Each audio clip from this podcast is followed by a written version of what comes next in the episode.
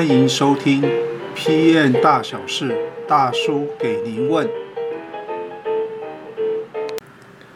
哦，有学员问到，就是产品经理平常都使用哪些工具来提升自己的能力和效率？哈，好，那么提出这位问题的这个同学啊，是大叔的学生啊，哈。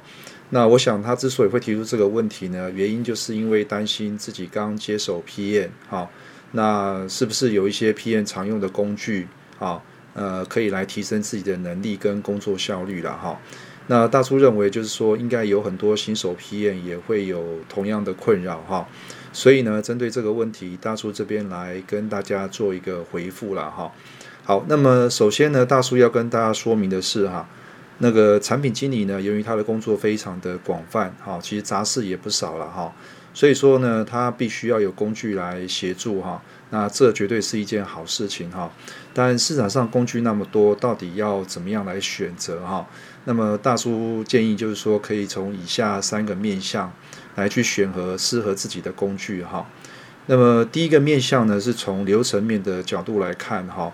那么对于产品经理来说的话，其实它最重要的任务就是要让新产品开发的流程能够啊、有条不紊的去完成哈。因此呢，如果你有一套这个流程的工具，或者说公司能够有一套系统来协助你的话，这个就变成非常的关键了哈。那么第二个面向呢是沟通哈。那么对产品经理来说的话，你的产品开发专案其实有很多时间哈，需要去跟不同的人去做一些沟通啦，做一些互动哈。因此呢，关于一些文字啦、视讯啊、协作啊哈，这些工具的应用就很重要了哈。比如说像大家常用的 Line 啦、WeChat 啦、Trello 啦或 Slack 哈，这些工具其实呢都啊。就是有不同的公司呢在使用，当然有一些就是有一些企业的安全性啊，或是资料泄密的一些问题哈。那我想这个就是因公司而异了哈。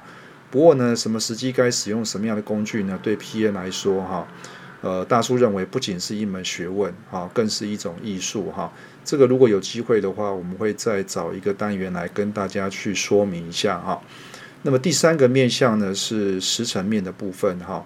那其实刚刚前面大叔有提到，就是说产品经理的杂事非常多哈，因此呢，你必须要有一套时程管控啊，或者说待办清单的这样的工具哈，像是比如说甘特图啦、To Do List 啦、哈 Checklist 啊、番茄钟等等哈，这些工具对于 PM 来说呢，也是不可或缺的一个武器啦哈。好，那么总结来说哈，大叔对于工具这件事情啊，其实有两个建议啊哈。第一个呢，工具啊没有好不好用，只有适不适用哈。那举个例子来说哈，大叔有见过这个过去有一些资深的前辈啊，其实他用 Excel 就能够做好专案的掌控，还有数据的分析哈。那第二个的话呢，工具其实好用哈，但大叔认为啊，产品思维的重要性啊，其实才是更关键的哈。意思是说，产品经理呃脑袋呢要比较清楚哈，你懂得怎么样去活用工具哈。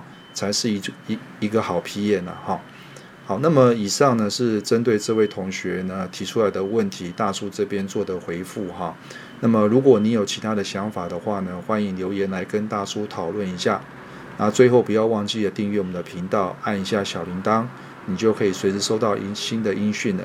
好，那么今天的回复呢就到这个地方了，谢谢大家。